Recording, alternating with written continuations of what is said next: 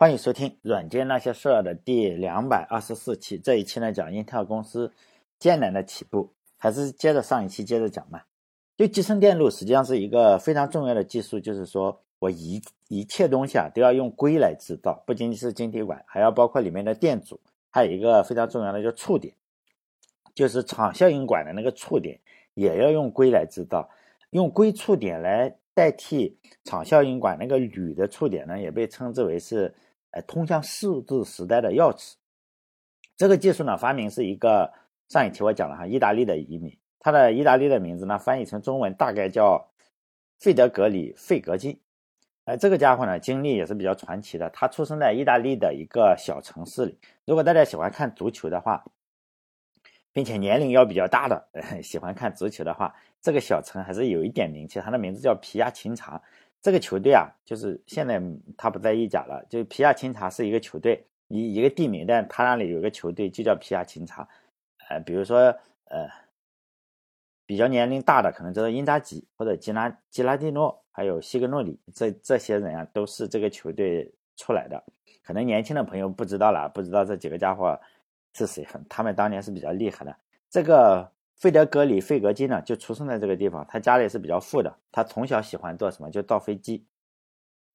因此呢，他在小时候就做航模，就做航模比赛，经常拿第一名。但是学习成绩并不好。当别人都在考大学的时候，他考上了什么技校，是吧？毕业的时候去了一家办公用品，就是当研发这个笔啊，或者是椅子，反正办公用品，当初级工程师，做的就是说。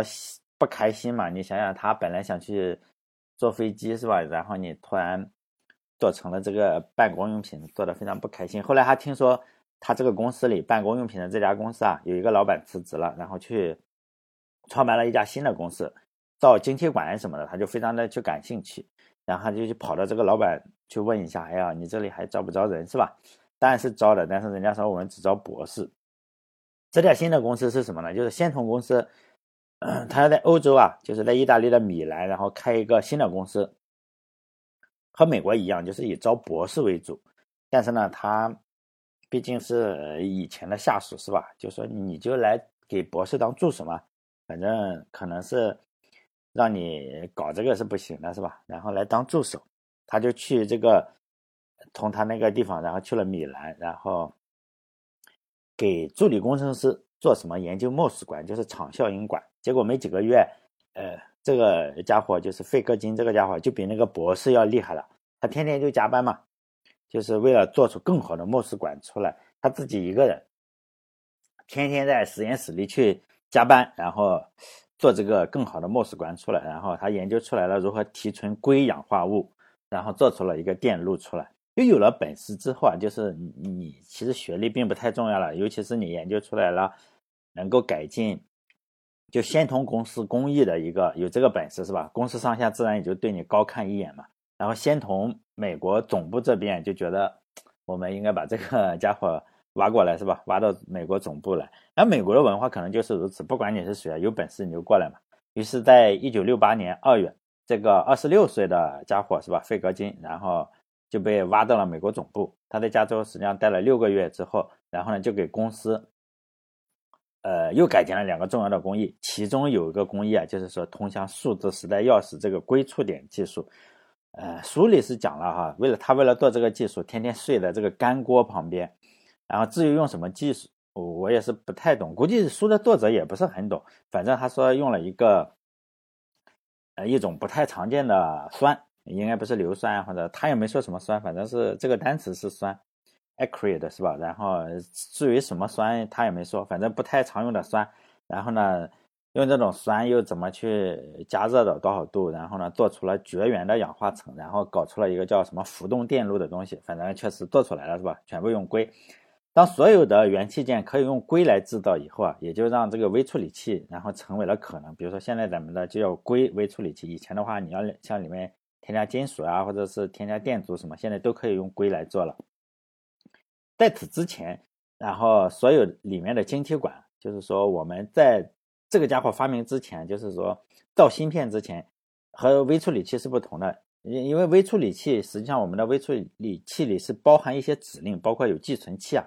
哎，我假设听这个电台的人都学过一点计算机组成原理哈。微处理器里面实际上是有一些加点和存储的指令，就是移动啊这些指令都有的，还内置了就是这些指令都有。这个在以前的芯片里是不行的，好像是我们更早期的，比如说七四芯片啊，就我嗯七四芯片吧，不不是通用的，它只能是说我造这个七四芯片做什么样子，你你没有办法去改变了。就好像是如果我们有一个七四幺七三，它就是个触发器，你只能当触发器使用。比如说七四零次啊是反向器，然后你也只能当反向器使用。当然现在有更更多了是吧？比如说一一 Pro 嘛，可能你就可以编程实现。但是呢，这个微处理器不一样，微处理器是通用的。我们目前里电脑的这个微处理器是通用的，它比以前的那种七四系列芯片的话，它的厉害之处就是说以前的功能是限定的，呃，并且呢，呃，不能改。但是呢，微处理器之后，这个限定就没有了，可以交给程序员。因此，我们电脑里实际上是可以做各种事情的，就是可以做游戏。呃，可以，就是说聊天，你不用用普通的软件嘛，我们还可以去下 BT 啊、下种子，然后看片什么的，都都可以。但这个呢，本来也不是说，呃，微处理器是造出微处理器来让你去看片，不是这个东西是谁来做的？程序员来做的，就是我们写程序就可以控制它。有了这个技术啊，实际上是。程序员更自由了，是吧？电脑也更自由了。实际上，人类都是总是向往自由嘛。以前的，比如说七四芯片是不行的，你不可能用个触发器，然后来做其他的功能。就是说，当摩尔他们去创业的时候，马上就找到了这个家伙费格金嘛，说哥们咱们一起去创业，看起来还有本事，是吧？费格金说，这个是不是不想去？这美国政府不让去，为什么呢？因为他要移民，呃，就先通公司啊，要把他移民到美国，当时。按照当时的移民法，你当时如果你想拿到美国永久居留签证的话，你要在先通公司干两年。现在呢，你来了还不到一年，然后你走的话是可能就没有这个移民政策不允许，是吧？毕竟美国，呃，我我对美国的移民政策实际上是一点都不了解的，因为我曾经查过哈，后来我发现美国实际上是不要说只会吹牛啊，或者是只会吃闲饭的人，所以我也去不了。我同学是有移民美国的，他读书读得特别的好。说实在的，当年我读书也可以哈，比如说一百分的题的话，我能考个六七十分，但他可能就比我多个三四十分，就他可能考九十多哈，一百分。说实在，还真能考一百分，所以呢，他去了美国读博士。当然，我现在就是说 开出租车是吧？但我们都有光明的前途。我曾经，嗯，他会回国的话，他会找我喝酒。他说的叫叫什么什么 H-1B 签证吧，还是什么东西啊？不是特别容易，我也没仔细听啊，因为。我去美国的话，我也没办法拿 H-1B 签证，所以呢，我去美国的话，我想了一下，只能够横渡太平洋这一条路了。我打算从青岛下海游泳过去哈。如果有人想去的话，我们可以一起游泳。海上我们也有个伴嘛，一起讨论一下从纽约登陆啊，还是从旧金山上岸。反正这个家伙是美国移民签证导致他没有去英特尔，所以亏了一大笔钱，是吧？英特尔公司是一九六八年七月十六号成立的。成立的时候看起来是一帆风顺，但是有一个重要重大的问题是没有客户，也不知道怎么，也不知道他造出来的东西能做什么。英特尔为了让1969年有点收入呢，他们决定做的第一个产品是给谁？就是 Honeywell 公司做什么？做存储器。这个 Honeywell 现在还还存在啊，一年卖好几百亿，特别厉害，市值好几千亿可能。这个公司历史悠久啊，已经快一百五十年了，比 IBM 还要老很多年。这个公司虽然现在不能算是计算机公司，但是也是一家伟大的公司啊。就美国登月上面用的仪器就是这家公司做的。现在这家公司好像什么都做，有石油、天然气、飞机、化工、什么工业控制，好像什么都会做。这个公司我就随口说一下。美国实际上有很多很多这种特别牛逼的公司，一说起来啊，没有人知道，但是一看市值，你就觉得哇靠，为什么这么高的市值？但这家公司当年，毕竟一百五十年了，是吧？这家公司，呃，当年就是说，他让英特尔做什么？做存储器，因为他们要做大型机，就是说双双极晶体管存储器。我前面说了，晶体管分分几种，一种是场效应管，就是 MOS 管；一种呢就是说 bipolar 这个 transit transistor，就是双极晶体管。他们英特尔刚刚发明了什么？刚刚发明了场效应管出来，当然想尝试点新技术啊。然后这个 Honeywell 说：“我不要这个新技术啊，你给我做这个双极晶体管。”所以英特尔也就比较崩溃，他们就决定两个都做，一个是用双极晶体管做，一个是用场效应管做，看看哪个做的比较好。然后，然后他们就都做出来了，一个是先做出来的是双极晶体管，这边叫三三幺零幺，是一个六十四比特的处理器，给这个 Honeywell 的产品，就是先先交了货是吧？然后用场效应管那个组啊，是进展的是比较缓慢的，但是。推迟了一段时间之后啊，也做出来了，马上就把这个容量翻了四倍，就是两百五十六比特的这个存储器，型号呢叫幺幺零幺，是当时全球最大的静态随机存储器。当时呃。世界上用的最多的存储器是什么？就是我在两百多期讲的那个磁芯存储器，就是两百多期刚刚开始讲的磁芯存储器哈。这个英特尔，然后幺幺零幺后来又改进了一些，就是两百五十六比特嘛哈，然后又做出来了后续的型号叫幺幺零三。这个存储器啊，可以说是吹响了这个磁芯存储器灭亡的号角，就是一个新的技术。当然，幺幺零三价格是非常高的，嗯，性能也不稳定，还要和这个，实际上它还要和存。磁性存储器不可能你一出来它就死了是吧？他们后来又纠缠了十多年，最终取得胜利。现在我们都不用磁性存储器了，和大部分新产品一样，刚上市的产品肯定有很多莫名其妙的问题嘛。然后呢，因此这个幺幺零三被客户是吧买回去以后啊，大部分客户不会用，就特别难用。嗯，因此呢，这个英特尔为了减少客服的成本，你这个不会用是吧？你你要有客服嘛，你卖了人家你肯定要。要有个售后保障嘛，他们就做了一个样品，就是说呢，我卖存储器的时候啊，我这个芯片在这里是吧？我还有个存储模块给你抄，就是人都是有惰性的嘛，你既然有了现成的，我也就不去研发了。因此呢，问题非常非常多的这个幺幺零三芯片，反而成了英特尔第一个最赚钱的部门，叫存储系统部。大家都即使你做的非常烂，但是有个样品呢，我还是抄，我不去研发了。和现在不同的话，英特尔最初啊是靠卖这个存储器，而不是靠卖 CPU 来赚钱的。现在我们一提英特尔，马上就知道啊，这个是卖这个 CPU 的。当年不是啊，还最开始赚钱就是这个存储器。幺零三是英特尔第一个明星产品，以至于呃当时啊所有的公司都要兼容这个不成熟的幺幺零三产品。幺幺零三实际上呃是一个设计失误的产品之一吧。幺零三在设计的时候就出现了三种电压，你你想用想要用幺幺零三，你要用三种电压，因此特别难用。但是呢，它又卖的特别好，结果呢，竞争对手为了兼容啊，也设计三种电压，就是呢，我设计烂了是吧？哎，你为了兼容我，你也要设计个烂的，其实这是没有道理的，这就是所谓的叫什么？我们程序员的话，经常要听到一个叫什么最佳实践。实际上，对家时间久了呀，没有人知道为什么你要这样做，可能就是个 bug，是吧？这让我想起了一个事情，就微软，微软并不是第一个做 Office 的哈。实际上，微软做 Office 之前有个老大叫莲花 Lotus，Lotus 一二三是做这个，就是咱们 Word、Excel 是吧？这个这种 Office，当年这个 Lotus 一二三就是做这个的，而且是市场的老大。这个 Lotus 一二三有一个 bug，就是说它不能处理。一九零零年的一月和二月这两个月就是 bug 不能处理，但是呢，微软公司为了兼容这个 bug，就是说，因为大家都用 Lotus 是吧？你给我一个 Excel 的表，然后我处理不了，人家不会骂 Lotus，人家会骂你微软，你兼容不了嘛，兼容性不好，也只能去实现这个 bug。但后来的话，微软也这样，微软它就过几年它就改一下这个 Excel 的格式，让你什么金山啊，或者是 Open Office 啊，LibreOffice 啊，你要去兼容它，你就崩了。